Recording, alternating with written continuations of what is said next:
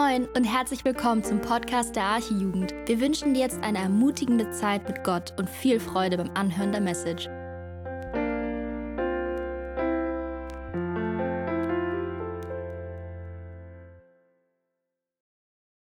Ja, einen wunderschönen guten Abend. Ich freue mich, dass ihr alle hier wieder da seid. Ich freue mich, dass ich wieder predigen darf. Ich hatte eine kurze Pause gemacht, wem das vielleicht aufgefallen ist, vielleicht den meisten nicht. Ähm, und darf jetzt das erste Mal als Papa predigen. Äh, das letzte Mal war ich nur, nur verheiratet.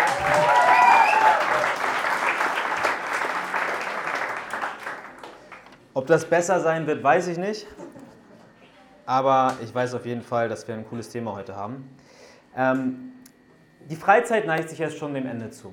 Und ähm, ich weiß, ich habe mit vielen von euch gesprochen und es ist so, dass einige gesagt haben, hey, irgendwie hatte ich das Gefühl, ich war noch gerade mitten auf der Freizeit und jetzt ist irgendwie schon in drei Tagen wieder Schluss. Und ähm, wir haben während dieser Zeit an den Abenden so viele gute Predigten, so viele gute Themen gehört. Wir sind durch die, ja, wie das bei den äh, Pastoralbriefen so ist, haben wir immer wieder mal auch wiederkehrende Themen gehabt. Und heute ja, wird das vielleicht auch so sein, dass Dinge, die ich vielleicht in meiner Predigt heute nennen werde, hier und da mal schon mal genannt wurden. Deswegen seht es mir nach, wenn ich da vielleicht mich wiederhole. Ich habe es versucht in der Vorbereitung zu vermeiden.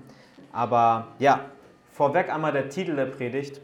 Und zwar heißt der Titel Back to the Basics. Was das genau heißen soll, also was der Titel dieser Predigt eigentlich bedeutet und was das heißt, Darum, ja, darauf kommen wir im Laufe der Predigt. Aber was ich schon einmal sagen kann, ist, dass es vor allem, wie auch Bennett gerade gebetet hat, um das Wort Gottes gehen wird. Das heißt, um die Bibel. Mal eine Frage an euch. Was glaubt ihr, wie viele Bibeln wurden über die Zeit hinweg, also richtig dokumentiert, wie viele wurden verkauft? Wer sagt 10 Millionen? Mindestens 10 Millionen. Wer sagt mindestens 100 Millionen? Wer sagt mindestens eine Milliarde? Ja, die, die ihren Arm jetzt nach oben haben, die haben recht. Es sind nämlich dokumentiert von statista.com drei Milliarden Exemplare der Bibel, die weltweit verkauft wurden. Und damit ist die Bibel das meistverkaufteste Buch aller Zeiten. Zum Vergleich, das ist ungefähr fast viermal so viel, wie der Koran verkauft wurde. Nee, alles gut. Nee, nee, nee. Und bei dieser Anzahl sind wir bei den offiziellen Zahlen. Jetzt gibt es ja noch die inoffizielle Zahl. In wie vielen Ländern ist es verboten, eine Bibel zu haben? In wie vielen Ländern können die Menschen nicht frei Zugang zu Gottes Wort einfach so nutzen, wie wir das tun, sondern können nicht einfach mal das Smartphone aufmachen oder eine App aufmachen und einfach mal anklicken, was sie gerade lesen möchten. Ich glaube, da kommen einige Millionen noch hin, hinzu. Mit diesem Gedanken im Hinterkopf eine zweite Frage. Was glaubt ihr, wie viele Menschen in Deutschland täglich in der Bibel lesen? Glaubt ihr, es ist jeder Dritte? Glaubt ihr, es ist jeder Fünfte? Glaubt ihr, es ist jeder Zehnte? Ja, es hat sich keiner gemeldet, es ist tatsächlich noch seltener. Und zwar laut einer Umfrage auch vom Stern TV, die ist nur sechs Wochen alt, das heißt brandaktuell, ähm, ja, geben von den Befragten 1,6 Prozent zu, täglich in der Bibel zu lesen. 1,6 Prozent. Das heißt, mehr als jeder 60. nur liest täglich in der Bibel. Wobei ich auch an dieser Zahl zweifle, ähm, weil vielleicht einige das aus Scham heraus oder so gesagt haben. Jetzt sagst du vielleicht, ja, es kommt darauf an, wen man fragt. Wenn man in eine Gemeinde reinläuft, dann ist die Anzahl der Prozent, Prozentanzahl natürlich größer, die die Bibel lesen. Aber wenn man jetzt irgendwie auf der Straße fragt, ist es natürlich anders. Aber das Traurige daran ist, es war eine Mischung aus Menschen mit kirchlicher Bindung und Menschen ohne kirchlicher Bindung. Und die Anzahl war gleich. Das heißt, wenn die Menschen mit kirchlicher Bindung alle die Bibel lesen würden jeden Tag, dann wären es ja 100 Prozent. Sagen wir 1000 Menschen. Und wenn die Menschen, die keine Konfession haben und nichts mit Religion oder Christentum zu tun haben, die Bibel nicht lesen würden, dann wären es 0%, dann wäre es trotzdem 50%. Aber wir sind bei 1,6%. Okay, letzte Frage. Wie viel Prozent der Beteiligten, die nicht die Bibel lesen, die nicht die Bibel lesen, finden die Ansichten und Normen und Moralvorstellungen der Bibel gut? Was glaubt ihr? Sind es 5 Prozent? Mehr? 10 Prozent? 20 Prozent? Witzigerweise sind es 63 Prozent der Menschen finden die Normen und die Moralvorstellungen der Bibel gut. Was soll uns das Ganze jetzt sagen? Wieso bombardiere ich euch jetzt voll mit Statistiken? Ich wollte nicht euer Allgemeinwissen irgendwie abfragen, ich wollte jetzt auch keine Quizshow aus der Predigt machen, sondern ich wollte euch verdeutlichen, was für eine Zeit wir leben. Die Bibel ist für die Welt ein totes Buch. Für den Nichtchristen ist es entweder ein Märchenbuch oder es ist eine Manipulation der Massen. Sie ist nicht aktuell, sie ist veraltet, längst überholt, richtet mehr Schaden an als Heilung, richtet mehr Krieg an als, als irgendwie Frieden. Sie ist etwas für schwache Menschen, die sonst im Leben nichts erreichen und keinen Halt im Leben haben. Und 63 Prozent der Menschen, die die Bibel nicht mal gelesen haben, finden die Ansichten darin gut. Ich würde sagen, Hashtag Fail. Soll, soll mal einer diese Logik verstehen? Also wir sehen, wir leben in einer wirren Welt. Und mein Wunsch ist es für heute, für dieses Thema, dass wir reingucken in das Wort Gottes und entdecken, was die Bibel wirklich ist. Und zwar das lebendige Wort Gottes. Das Wort Gottes ist lebendig. Und es hat die Macht, dein Leben und mein Leben zu verändern. Aber bevor wir das tun, lasst uns zusammen beten. Jesus, wir danken dir dafür, dass du unser Herr bist. Wir danken dir dafür, dass du derjenige bist, der sich dazu entschieden hat, ja, ans Kreuz zu gehen. Und das aus ganz freien Stücken, Herr. Danke dafür, dass du meine Last getragen hast.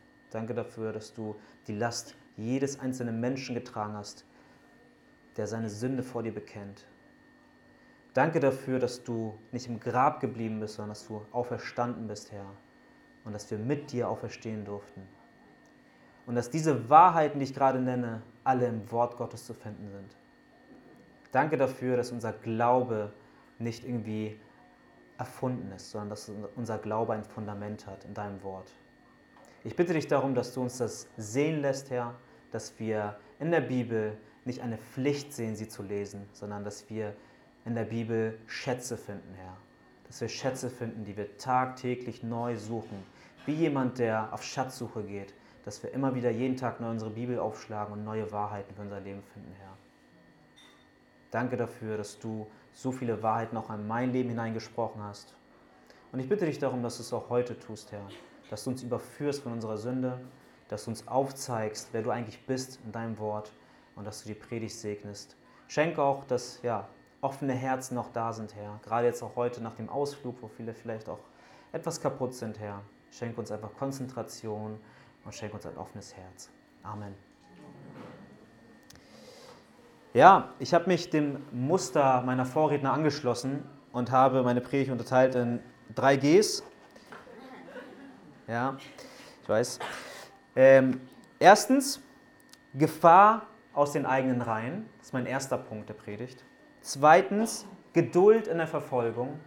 Und drittens, Gottes Wort verändert Leben. Fangen wir mit dem ersten Punkt an. Gefahr aus den eigenen Reihen.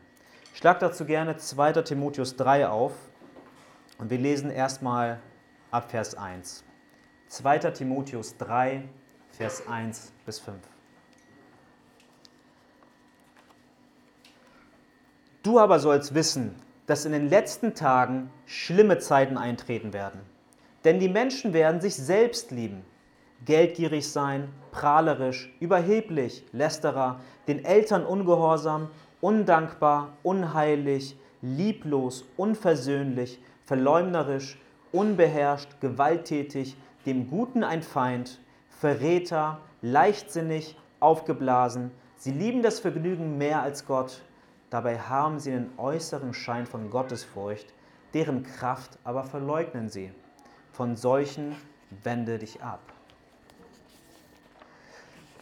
Bis hierhin erstmal. Gleich zu Beginn des Kapitels sehen wir, was wir aber auch schon in den Predigten zuvor immer wieder gehört haben, Paulus warnt Timotheus vor den kommenden schlimmen Zeiten, vor der kommenden schlimmen Zeit. Der geistliche Niedergang, wie wir ihn erleben, wie wir ihn auch heutzutage immer wieder erleben und wie er immer schlimmer werden wird, ähm, ja, dafür wird es viele Anzeichen geben. Und ein Anzeichen wird sein, dass die Menschen so sein werden, wie wir das hier lesen. Die Menschen, die ohne Gott sind, die Menschen, die Gott nicht kennengelernt haben, die Menschen, die Jesus nicht in ihrem Herzen tragen. Sie werden sich selbst lieben, anstatt Gott zu lieben. Sie werden geldgierig sein und das über alles hängen. Sie werden überheblich sein über jeden um allem und denken, dass ihre Meinung die höchste Meinung ist. Sie werden lästern. Sie werden im Guten generell ein Feind sein. Also rundum werden sie die Werke des Fleisches tun. Und wir sehen eine ähnliche Auflistung, wenn wir in Römer 1 gucken, da müsst ihr jetzt nicht aufschlagen, aber in Römer 1, Vers 28 bis 32, dort sehen wir auch, wo Paulus ebenso schreibt, ähm, eine Auflistung über die Gottlosigkeit der Menschen. Und auch wenn beide Auflistungen Ähnlichkeiten zueinander aufweisen, so ist es schon besonders zu sehen, dass in der Auflistung in Timotheus ähm, ja auch gesprochen wird, anders als im Römerbrief, ähm, dass dort auch Menschen sind, die versuchen, den äußeren Schein von Gottesfurcht zu wahren, wie es in Vers 5 heißt, aber gleichzeitig dessen Kraft verleugnen. Wir haben gestern von Andi in den letzten, oder ja von Andi und auch in den letzten Tagen, ich weiß nicht, wer das noch war, ich glaube, Niklas war das auch, gehört, ähm, dass es auch solche Christen gibt, ähm, die nennen sich U-Boot-Christen. Ich möchte das gar nicht jetzt weiter ausführen, aber ich möchte schon noch einmal das Thema ansprechen, ähm, ja, dass es nichts bringt, wenn du den äußeren Schein wahren möchtest, aber Jesus in deinem Herzen nicht trägst oder dein Herz sich mit ganz anderen Dingen gefüllt hat. Es ist eine Wahrheit, dass Gott durch deine Fassade hindurch sieht. Du kannst so viele Masken, wie, wie es geht, aufsetzen, aber keine Maske wird dick genug sein, keine Maske wird trügerisch genug sein, dass Gott nicht hindurchsehen kann. Wenn du in der Gemeinde hier sitzt und zu allem Ja und Amen sagst und den frommen Christen nach außen spielst, aber in der Schule, auf der Arbeit, an der Uni ein ganz anderer Mensch bist, sodass du dich zum einen schämen würdest, wenn die Gemeinde sehen würde, wie du in der Woche lebst, aber du dich auch schämen würdest, wenn die Leute in der Uni oder an der Arbeit sehen würden, wie du in der Gemeinde lebst, dann gibt es ein Identitätsproblem. Weil dann gehörst du weder zu der einen Partei noch zu der anderen Partei. Dein Herz ist hin und her gerissen. Doch wieso sind wir Menschen so? Wieso, wieso ist es so verlockend für uns Christen, dass wir versuchen, an der Sünde festzuhalten und auf zwei Hochzeiten zu tanzen. Wieso ist das so? Ich glaube, es ist so, weil wir uns einreden, dass wir die Vorzüge beider Welten vereinen möchten. Wir möchten sowohl in der Welt angesehen sein, wir möchten in unserer Clique angesehen sein, wir möchten dort nicht ausgestoßen werden, wir möchten nicht der Komische sein in der Clique, wir möchten nicht der Jesus-Freak sein. Wir möchten aber auch nicht aus der Gemeinde ausgeschlossen werden. Weil irgendwie macht es ja auch Spaß, auf Freizeiten zu fahren. Es macht Spaß, in die Jugend zu gehen, danach noch sich hinzusetzen, Gespräche zu führen. Aber das ist nicht Gottes Wille für dein Leben. Gott möchte kein geteiltes Herz haben. Gott möchte ein ungeteiltes Herz haben. In 1. Johannes 2, die Verse 15 bis 17, gibt es eine ernste Warnung. Und zwar steht dort, hab nicht lieb die Welt, noch was in der Welt ist. Wenn jemand die Welt lieb hat, so ist die Liebe des Vaters nicht in ihm. Denn alles, was in der Welt ist, die Fleischeslust, die Augenlust und der Hochmut des Lebens, ist nicht von dem Vater, sondern von der Welt. Und die Welt vergeht und ihre Lust. Wer aber den Willen Gottes tut, der bleibt in Ewigkeit. Jemand, der die Welt liebt, hat die Liebe des Vaters nicht in sich. Das ist eine krasse Aussage. Und das musste ich auch selbst an meinem eigenen Leben auch spüren. Also es wissen vielleicht nicht so viele, weil ich ja, es geschafft habe, vielleicht eine, meine Maske gut aufzu, aufrechtzuerhalten. Aber es war, ist jetzt auch schon länger her, aber meine Anfangszeit als Christ, das war 2013, ähm, war es so, dass ich eine Zeit erlebt habe, in der ich versucht habe, auf zwei Hochzeiten äh, zu tanzen. Ich bin regelmäßig zu Jung gekommen. Ähm, ich habe mir die Predigten alle angehört. Ich hatte meine Freundschaften hier. Ich war in einem Hauskreis, in einem Jungshauskreis, wo ich Woche für Woche hingegangen bin und ähm, dort auch gute Gemeinschaft hatte.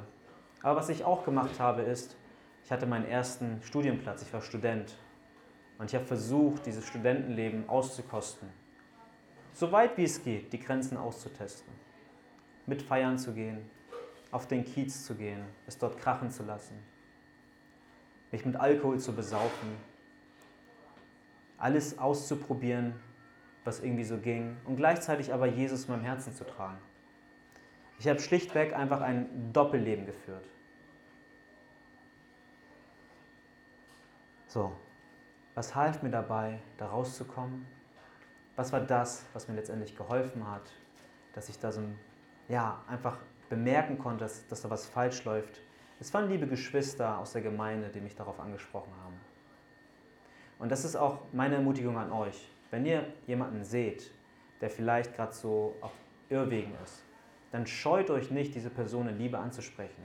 Ihr seid nicht irgendwie der Spielverderber, ihr seid nicht der, der Dorn im Auge oder so, sondern ihr seid die Person, die vielleicht die andere Person gerade jetzt braucht.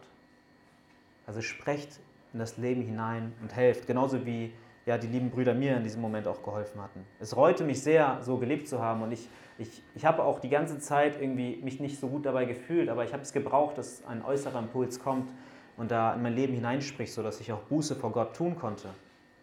Und auch wenn die Gefahr immer wieder da ist, sich die Maske immer wieder aufzusetzen und immer wieder den frommen Christen zu spielen. Und ich glaube, die Versuchung ist bei ganz vielen von uns. Ähm, so sollten wir uns doch immer wieder daran erinnern, dass wir hier nicht irgendwie, dass wir hier nicht vor unserem Chef sind, dass wir hier nicht auf dem Arbeitsplatz sind, dass wir nicht oberflächlich miteinander umgehen müssen, sondern wir sind eine geistliche Familie. Wenn es dir nicht gut geht, dann such dir jemanden, einen Bruder oder eine Schwester im Glauben und sprich mit dieser Person und teile dich. Ich kann mir kaum vorstellen, dass dich irgendjemand hier ablehnen würde.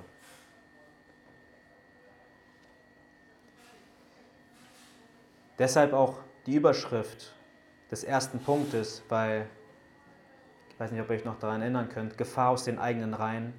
Weil nicht nur die Gefahr damit gemeint ist, dass mein linker und rechter Nachbar irgendwie die Gefahr ist, sondern weil die Gefahr mitten aus mir herauskommt. Und zwar kommt die Gefahr auch aus deinem bösen Herzen. In Jeremia 17, Vers 9 heißt es, überaus trügerisch ist das Herz und bösartig, wer kann es ergründen? Und deswegen ja, möchte ich dich einfach ermutigen, Vertraue nicht auf dein Herz, was dich irgendwie belügen und betrügen kann, sondern vertraue auf das, was sich nicht verändert. Vertraue auf das, was nicht morgens hopp ist und abends flop ist, sondern vertraue auf das Wort Gottes. Weil das Wort Gottes hat sich bewährt über Jahrzehnte, über Jahrhunderte. Aber nicht nur unser eigenes Herz ist eine Gefahr, sondern wir lesen auch davon, dass auch Menschen von außen kommen werden, ähm, und zwar das ist das der erste Abschnitt von Vers 1 bis 9, worum es auch geht, ähm, die sich in die Reihen der Gemeinde einschleichen werden, um mit ihren Irrlehren zu verwirren. Man beachte, dass das Wort einschleichen hier steht und nicht irgendwie wie das SEK die Tür einzutreten. Weil seit Tag 1, ich weiß nicht, ob ihr euch daran erinnern könnt, waren die Methoden des Teufels auch nicht so ist der Teufel gekommen mit einem Feuerwerk und hat Eva irgendwie versucht ähm, zu verführen. Ich glaube nicht, dass das seine Strategie war, sondern er hat sich wie eine Schlange und er war eine Schlange. Im Garten Eden hat er sich Eva angenähert, um sie ja, zu verführen. Und in diesem Text geht es um genau diese falschen geistlichen Führer, um diese falschen Lehrer, welche versuchen, in die Gemeinden hereinzukommen und die Gemeinde zu vergiften. Es gibt diesen Ausdruck auch im, ähm, in dem Abschnitt, dort steht, die Frauen, um die Frauen zu verführen. Das ist ja, wahrscheinlich auch ebenso darauf irgendwie zurückzuführen, dass die geistlichen Führer, die in die Gemeinden kommen oder vielleicht sogar Hausbesuche gemacht haben, ihre Besuche so geplant haben und so raffiniert wie der Teufel waren, dass sie gewartet haben, dass der Ehemann vielleicht nicht zu Hause ist, ähm, um dort die Frauen dann zu, zu verführen. Wir lesen auch, dass, die, dass diese Frauen auch von Sünden beladen waren. Das heißt, ähm, ja, sie waren vielleicht nicht so widerstandskräftig und sind in diese Sünde reingefallen. Und das ja, sehen wir auch, wie, wie das auch bei Eva und Adam der Fall war, dass Eva alleine war, als sie versucht wurde und Adam erst später kam. Diese falschen Lehrer werden, wie es in Vers 7 heißt, niemals zur Erkenntnis der Wahrheit kommen. Da falsche Lehre, und das können wir uns merken, falsche Lehre ist tote Lehre. Falsche Lehre ist tote Lehre. Und sie hat die Kraft, dich nicht zu verändern. Jedenfalls nicht zum Positiven. Und letztendlich wird auch jede Irrlehre einmal entlarvt werden. Über Generationen und Zeitalter hinweg ähm, ist es so, dass viele Irrlehren entstanden sind. Ich will jetzt nicht eine Auflistung hier aufführen, was es alles für Irrlehren gibt. Das ist auch nicht irgendwie auch nicht mein Hauptthema. Ähm, nur um ein paar zu nennen, zum Beispiel die Ablehnung der Dreieinigkeit, die Verleugnung der Gottheit Jesu, das Anzweifeln der Auferstehung, ähm, die Errettung aus Werken und so weiter und so fort. Da gibt es einige ähm, und das sind so essentielle ähm, wo es wirklich klar ist. Und selbst wenn diese ja, Irrlehren entstanden sind und immer wieder über die Jahrzehnte hinweg, auch gerade in unserer Zeit aufgetaucht sind, sehen wir doch, dass Gott seine Wahrheit bewahrt hat und dass er sie nicht, nicht hat irgendwie verschwinden lassen, sondern dass sein Wort und die wahre Lehre bewahrt wurde. Aus diesem Grund sind auch drei Milliarden Exemplare der Bibel verkauft worden. Nicht, weil die Wirtschaft mit Bibeln richtig gut was anfangen konnte. Nein, weil das Wort Gottes bewahrt wurde durch Gott selbst. Und ich glaube auch, dass jede Gemeinde, die das Wort Gottes auch predigt und dem treu ist, auch gesegnet wird. Das glaube ich von ganzem Herzen. Das ist auch das Wort, das, das was Gott auch in seinem Wort sagt. Und ich glaube auch, dass spätestens dann, wenn Jesus Jesu zweites Wiederkommen ist, dass dann auch alle Ehelehren auch aufgedeckt werden. Und ja, das ist so viel zu dem Punkt, was ich sagen möchte. Mehr möchte ich dazu nicht sagen, außer vielleicht noch 1. Thessalonicher 5, Vers 21 anzubringen. Prüf alles und das Gute behalte. Im ersten Punkt haben wir jetzt über Gefahr gesprochen. Im zweiten Punkt geht es um die Geduld in der Verfolgung. Im Gegensatz zu den Irrlehren aus den Versen davor sehen wir hier jetzt, wie Paulus zu Timotheus spricht und, ähm, und ihn für seinen treuen und gottesfürchtigen Dienst lobt. Dabei zählt er in den Versen 10 bis 11, ähm, wie ich jetzt gezählt habe, vielleicht habe ich mir auch verzählt, äh, sieben Merkmale auf. Er sagt, er lobt Timotheus dafür, dass er in der Lehre blieb. Er lobt ihn dafür, dass er, er für seine allgemeine Lebensführung. Er lobt ihn für seinen Vorsatz, das heißt, dass er das umsetzt, was er sich vorgenommen hat. Er lobt ihn für seinen Glauben in der Langmut. Er lobt ihn für seine Liebe. Er lobt ihn für sein standhaftes Ausharren. Und er lobt ihn in der Verfolgung und im Leiden. Timotheus ist Paulus in allem treu gefolgt und war ebenso ein Verfechter des Evangeliums. Und das Leben eines Christen ist sicher nicht einfach. Das, davon können wir alle ein Lied singen. Und es ist auch nicht attraktiv, wenn man mal ganz ehrlich ist. Da sie mit Verfolgung zu tun hat. Da es damit zu tun hat, dass du ausgelacht wirst. Da es damit zu tun hat, dass du immer wieder Menschenfurcht empfindest. Da es damit zu tun hat, dass du immer wieder an Zweifel gerätst. Gibt es Gott wirklich? Ja oder nein? Aber wir sehen, dass Gott treu ist und uns durch solche Phasen hindurchträgt. Und ich möchte euch, eigentlich hatte, ich das jetzt nicht mit drin in der Predigt gehabt, aber es hat mich in meiner Vorbereitung irgendwie die Geschichte so berührt, ich wollte euch das einmal erzählen. Ein Zeugnis, ähm, das, ich, das ich auf der Open Doors Website gelesen habe, einmal vorlesen. Und zwar, 1997 flüchtete ein Mann aus Nordkorea nach China mit der Hoffnung, irgendwann ein Leben ohne Unterdrückung, ohne Diktatur zu führen. Zuvor war seine Tochter durch Armut im Land an Unterernährung gestorben. Dort in China lernte er Christen kennen und bekehrte sich und wurde Christ. Allerdings wurde er von der dortigen Geheimpolizei geschnappt und der nordkoreanischen Regierung übergeben. Dort wurde er wieder zurück in Nordkorea in ein Gefangenenlager gebracht und lebte dort in KZ-ähnlichen Verhältnissen, nur um sechs Monate später zu sterben. Dieser Mann hatte auch eine Ehefrau. Und diese Ehefrau hatte jetzt ihren Ehemann und ihre Tochter verloren. Sie wusste, aus welchem Grund ihr Mann ins Gefängnis gekommen war oder ins Gefangenenlager gekommen war. Und sie hat auch mitbekommen, dass er Christ geworden war. Und tief in ihrem Innern wusste sie auch, dass da ja vielleicht irgendwas daran stimmen musste oder stimmen konnte. Wenig später entschied sie sich auch, selbst nach China zu fliehen. Und kam durch diverse wunderbar, wundersame Ereignisse, die ich jetzt einfach mal abkürze, selbst in China zum Glauben. Doch leider teilte sie das Schicksal ihres Ehemannes und wurde ebenso geschnappt und in ihrem Heimatland übergeben. Dort steckte man sie ebenso in ein Gefangenenlager. Ich glaube, wir müssen mal die Gläser hier im Raum verbieten. Ne? Als sie dort ankam, sah sie ein Schild über dem Eingang hängen, welches die Überschrift hatte, Versuche nicht zu fliehen, sonst wirst du getötet. Für sie war jeder Tag wie Folter. Es gab nur ein paar Löffel Reis zum Frühstück und sonst den ganzen Tag nur schwere Feldarbeit. In den Pausen traf man sich mit den Wärtern in Gruppen und musste jeden Tag aufs Neue bekennen, was man an dem jeweiligen Tag alles falsch gemacht hatte. Danach gab es ein, ein wenig zu essen, weniger als beim Frühstück, bevor alle Gefangenen einer täglichen Gehirnwäsche unterzogen wurden, in denen sie die Ideologien des Landes stundenlang gepredigt bekommen haben um die Gefangenen, die ja verdorben waren, umzuerziehen.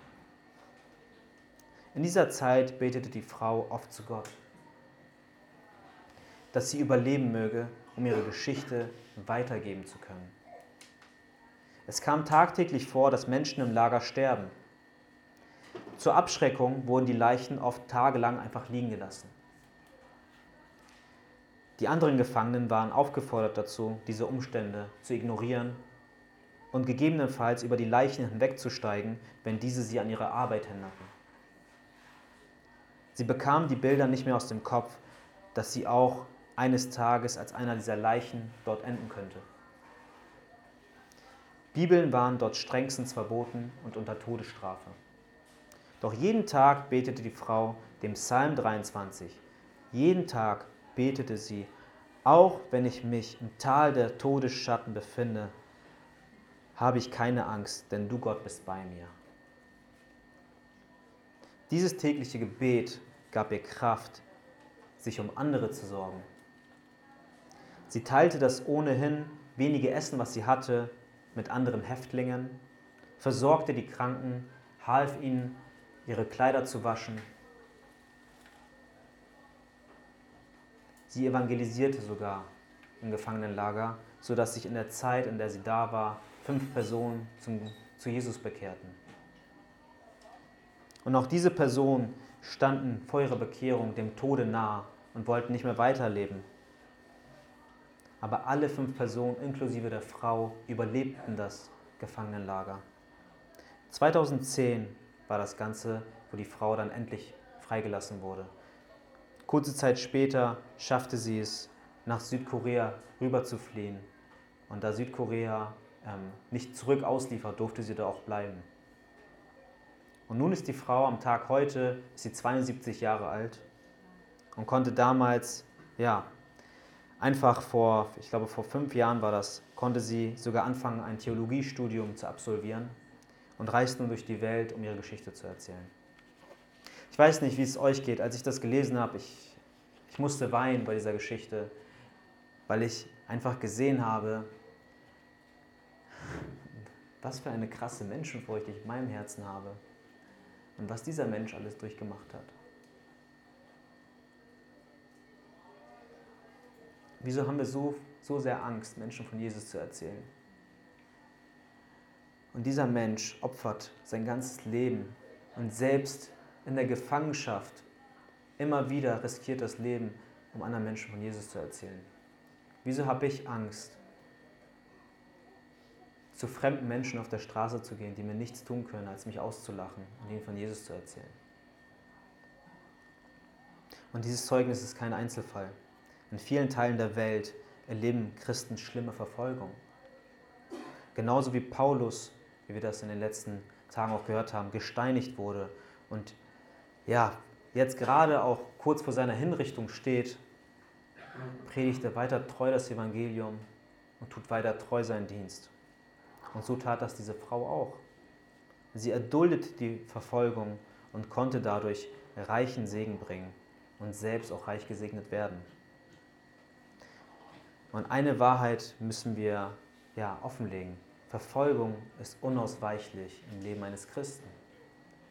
Keinen Gegenwind zu bekommen, könnte ein Indiz dafür sein, dass du Christus vielleicht nicht konsequent genug folgst.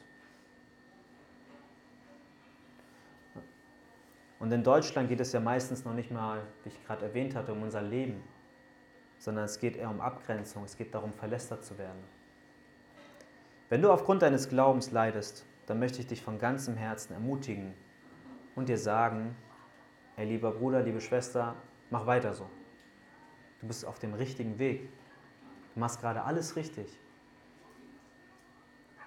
Wenn Leute dich den Jesus-Freak nennen oder dich auslachen oder hinter deinem Rücken reden oder dich belächeln oder sich deine Instagram-Bibelverse angucken und mit deinen anderen Freunden darüber lästern oder dir absichtlich irgendwelche komischen Fragen stellen, um dich in die Falle zu locken, damit du bloß irgendwas sagst, was irgendwie nicht mit der Bibel irgendwie passt, dann tun sie das alles, weil sie keinen Frieden in ihrem Herzen gefunden haben. Aber du, der du Frieden in deinem Herzen gefunden hast und du, der du die Wahrheit kennst, bleib bei der Wahrheit. Doch wie können wir so ein Herz bekommen für den Herrn? Wo kann ich Jesus am meisten sehen? Wo kann ich das Feuer, das vielleicht irgendwie ein bisschen verglüht ist und nur noch die Glut zu sehen ist, wie kann ich das wieder anfachen? Wie kann ich wieder richtig Feuer fangen für Jesus? Und das führt mich zum dritten und letzten Punkt, und zwar Gottes Wort verändert Leben. Lesen wir die Verse 14 und 15 in Timotheus 2, Vers 3. Ab Vers 14. Du aber bleibe in dem, was du gelernt hast, was dir zur Gewissheit geworden ist, da du weißt, von wem du gelernt hast. Und weil du von Kindheit an die heiligen Schriften kennst, welche die Kraft haben, dich weise zu machen zur Errettung durch den Glauben, der in Christus Jesus ist. Bleibe bei dem, was du gelernt hast. Ich möchte einmal sagen, was das nicht heißt. Das heißt nicht, dass du dich vor Kritik verschließen sollst. Das heißt, du hast jetzt was gelernt und du hast jetzt ein Bild über Gott und jetzt darf dir nie wieder einer reinsprechen. Das ist nicht damit gemeint. Wenn du mit einer Lehre konfrontiert wirst, dann möchte ich dich sogar ermutigen, dich mit dieser Lehre zu beschäftigen. Beschäftige dich damit. Versuch dich mit dem Kern der Lehre auseinanderzusetzen, nicht mit dem Äußeren, mit dem Kern der Lehre auseinanderzusetzen. Aber wenn du dann siehst, dass diese Lehre nicht biblisch ist und dass sie mit Jesus nichts zu tun hat oder sehr verdreht ist, dann bist du auch nicht verpflichtet, dich endlos mit dieser Lehre zu beschäftigen dann kannst du dich auch um 180 Grad drehen und weitergehen. Das ist unter anderem auch das, was Paulus im Grunde genommen Timotheus hier schreibt. Bleib bei den Basics. Versuche nicht irgendwas hinzuzufügen. Wir haben das Beispiel von dem Boxer immer wieder mal gehabt, deswegen nehme ich das jetzt auch mal auf. ähm, Andi hat das ja genannt und Ju, äh, Julian auch. Ähm, bei einem Boxer ist das so, wenn er in einem Boxkampf ist, dann geht er ein Boxkampf über zwölf Runden. Und zwischen den Runden ist es immer so, ich glaube, eine Runde geht drei Minuten, ähm, dass man dann sich hinsetzt und dann sagt der Coach einen, ist man da wahrscheinlich völlig, sieht da irgendwie alles vierfach. Und dann ist der Coach da und redet mit einem und sagt dann, ja, du musst dies machen, du musst das machen. Und ich gucke mir gerne Kampfsport an, ich gucke mir gerne auch große Boxkämpfe an. Und immer wieder fällt ein Ratschlag, der immer wieder kommt.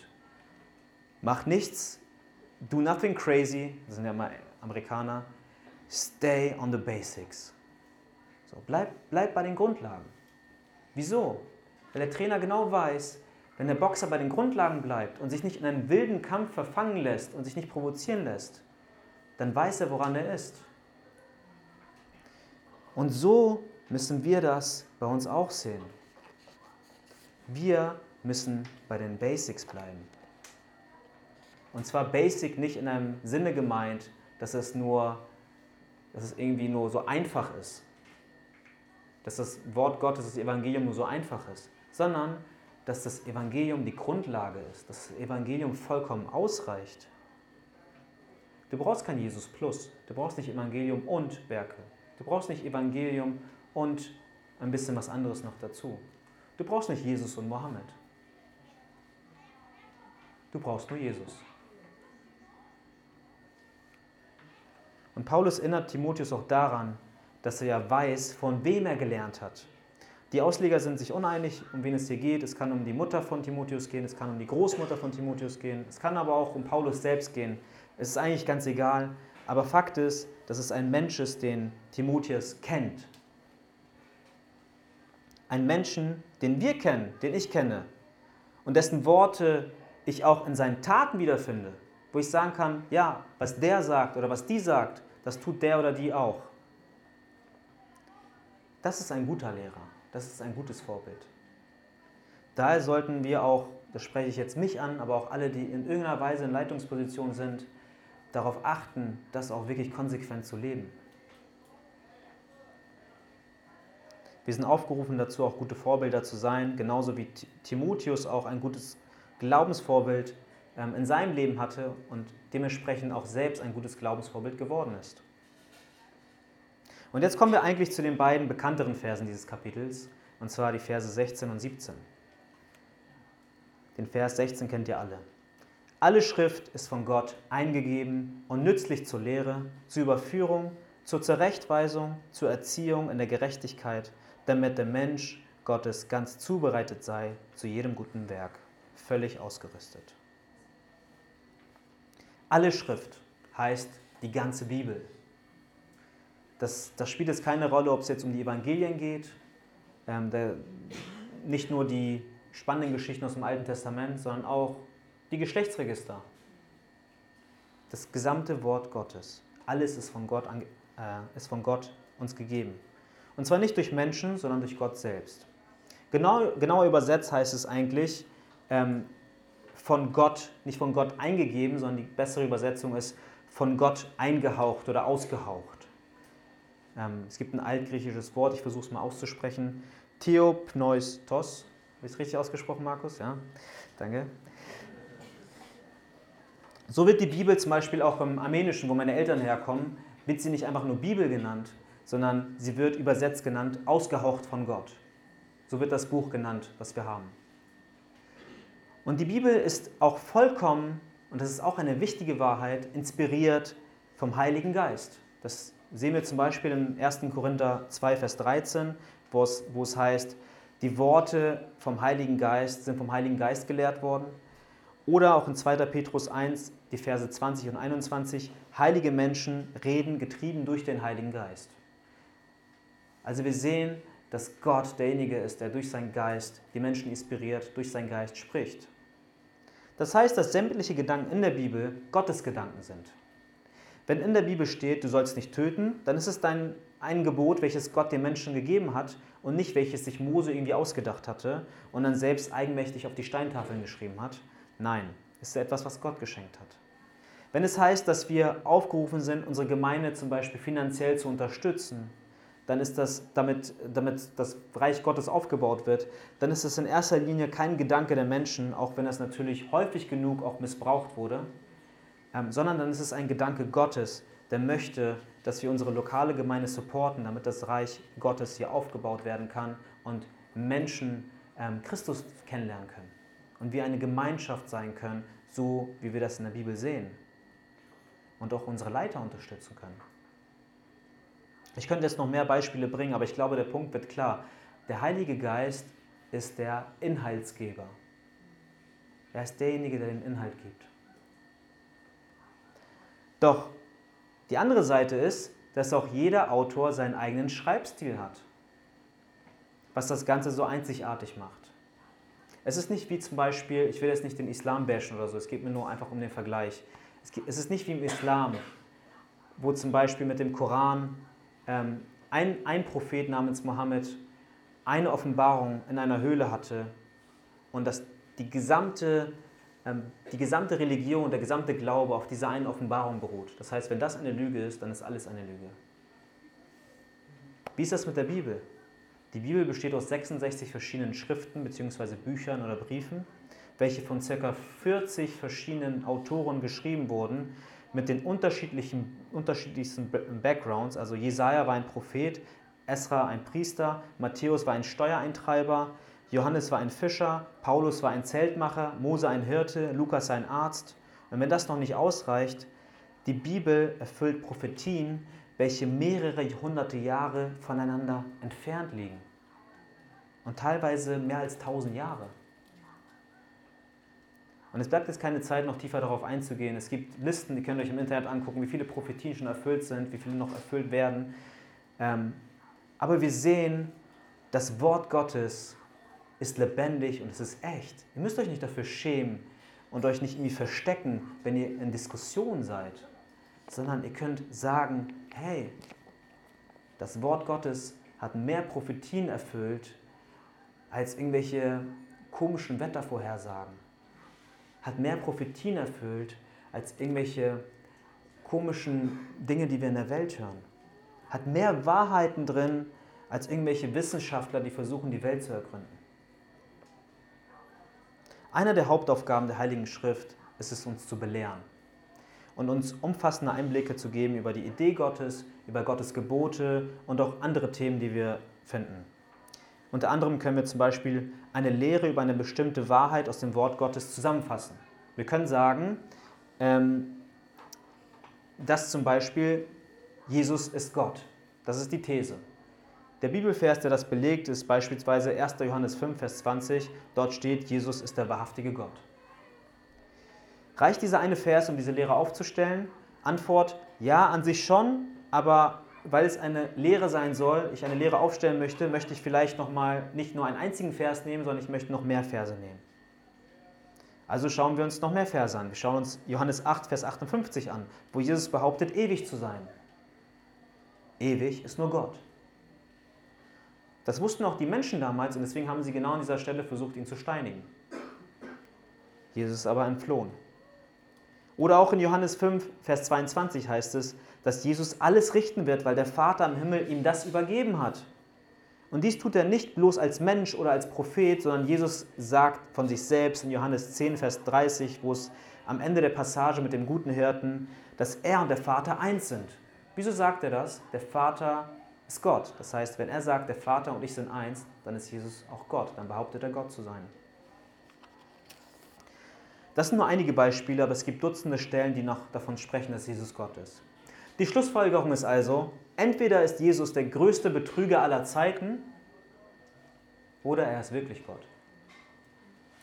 Wenn wir aber glauben, wenn wir das glauben, was ich eingangs erwähnt hatte, und zwar, dass die Bibel das ausgehauchte Wort Gottes ist und dass es dementsprechend irrtumslos ist, dass es keine Fehler hat, so kommen wir nicht daran vorbei zu sagen, dass Jesus Gott ist.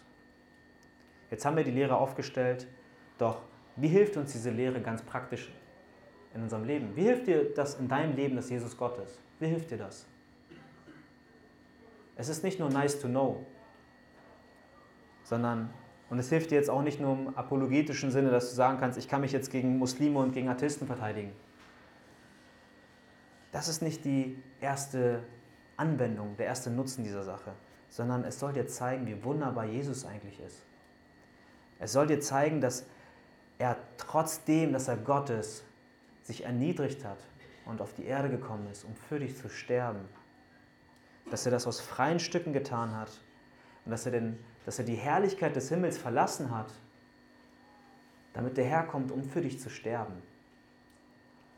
Und dass er nicht im Grab geblieben ist, sondern dass er von den Toten auferstanden ist und dass wenn du daran glaubst, dass Jesus von den Toten auferstanden ist und du das bekennst mit deinem Herzen und mit deinem Mund, dass du teilhaben kannst an der Auferstehung, dass du teilhaben kannst an dem ewigen Leben, was er dir schenkt. Und dieser Gedanke wiederum erfüllt mich mit großer Dankbarkeit, mit Ehrfurcht, mit großer Freude entsteht in mir, da ich weiß, dass Christus nicht tot blieb, sondern dass er auch verstanden ist. Ihr Lieben, was möchte ich damit sagen? Ich möchte damit sagen, theologische Lehren, Dogmen, schlaue Diskussionen unter Christen, hochtheologische Bücher, belesene Theologiedozenten, talentierte Prediger sind alles gut und wichtig. Doch wenn die Lehre keine Auswirkung auf dein Herz hat und auf dein Leben hat, dann bleibt der Buchstabe tot.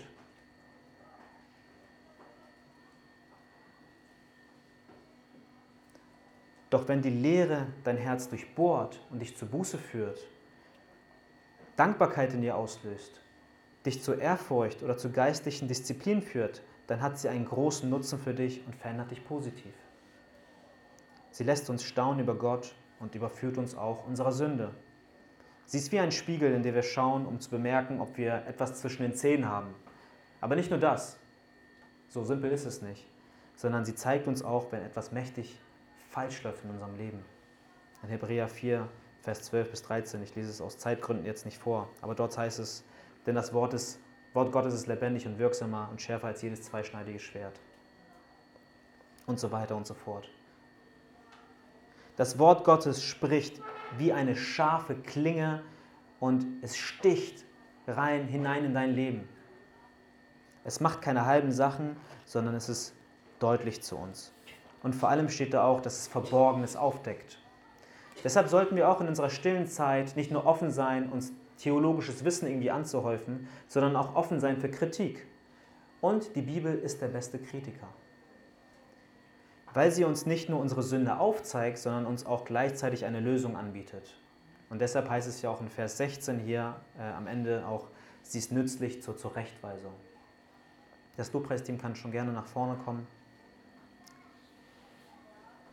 Und dann bin ich auch schon beim letzten Abschnitt. Und zwar heißt es dort, sie ist auch nützlich zur Unterweisung in der Gerechtigkeit. Wie bei der Erziehung eines Kindes, so werden wir Christen auch durch das Wort Gottes erzogen. Wenn du Christ bist, dann bist du geistig gesehen erstmal ein Baby. So, ich weiß nicht, wo ist unser Baby? Da. Kannst du es mal kurz hochhalten? Ah, es schläft, ne? ihr kennt alle Malea, ihr kennt alle Dasha, ihr kennt alle Esra. Wir sind ein Baby. Und wisst ihr, was Babys können? Ja, nichts, genau.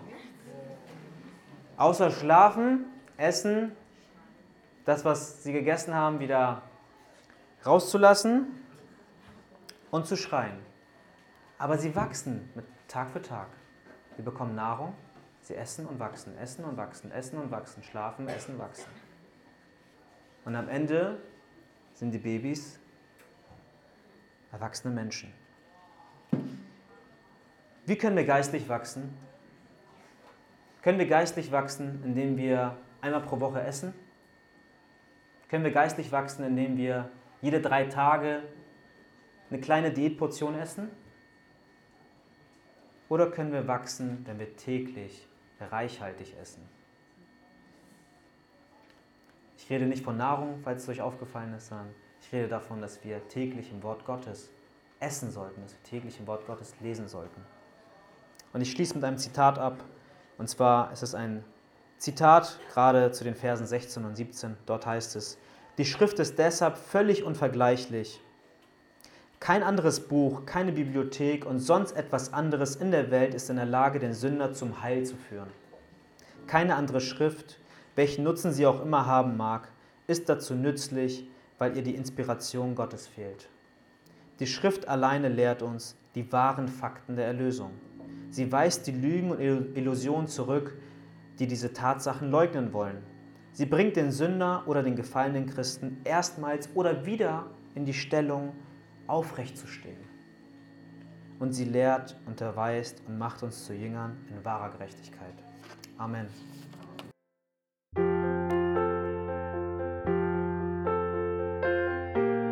Wir freuen uns, dass du heute mit dabei warst. Wir als Archijugend sind fest davon überzeugt, dass Gott auch heute durch sein Wort spricht und hoffen, dass du ihn durch diese Predigt besser kennenlernen konntest. Weitere Beiträge von uns findest du auch auf unseren Social-Media-Kanälen oder unter archijugend.de. Bis dann, tschüss!